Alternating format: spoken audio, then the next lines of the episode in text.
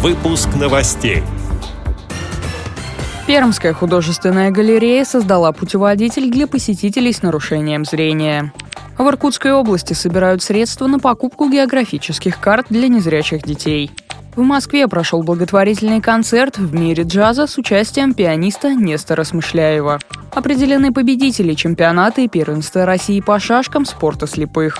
Далее об этом подробнее в студии Дарья Ефремова. Здравствуйте. Пермская художественная галерея создала путеводитель для незрячих и слабовидящих детей.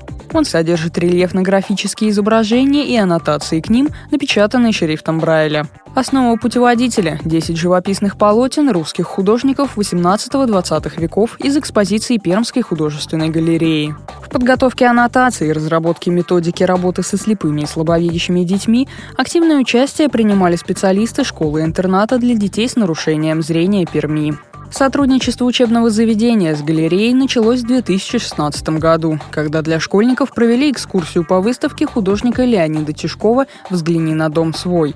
На выставке дети вместе с художником тактильно знакомились с экспонатами. Тогда возникла идея образовательного проекта «Музей ощущений». Он начинался с семинара тренинга для сотрудников Музея Пермского края, преподавателей школы-интерната для детей с нарушением зрения и активистов Пермского отделения Всероссийского общества слепых.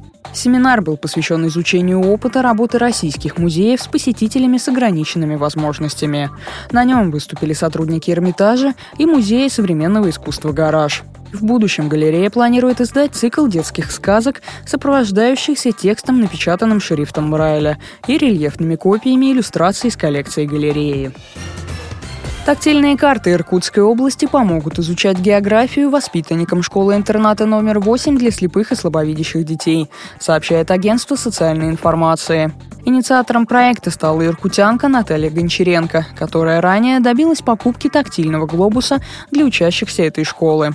В 2016 году она посетила интернат и пообщалась с учениками третьего класса. Цитирую ее слова. «На следующий год у них появится новый предмет – география. Чуть позже – география Иркутской области и даже Байкаловедение. Но девочка Ангелина никогда не узнает, где на карте находится ее родная Вихаревка, потому что никто и никогда не выпускал для незрячих карту Иркутской области». Конец цитаты. Всего необходимо напечатать 12 комплектов карт. Деньги собирают на странице Натальи в Facebook. На данный момент собрано около 20 тысяч рублей из необходимых 159.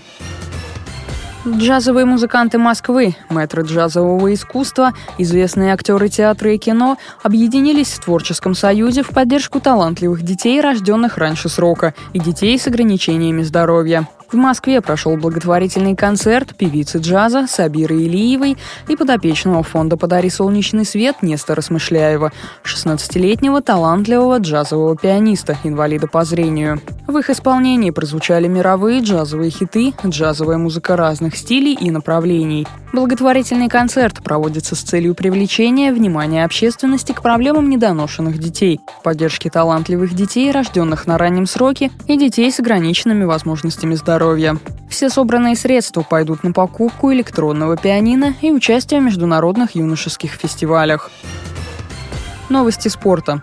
Определены победители чемпионата и первенства России по шашкам спорта слепых. Соревнования проходили в Ярославле с 5 по 18 апреля. В них приняли участие около 50 спортсменов из 25 регионов страны. Чемпионат России проходил в трех дисциплинах. Русские шашки классическая игра, русские шашки быстрая игра и русские шашки молниеносная игра. Имена победителей опубликованы на официальной странице Паралимпийского комитета.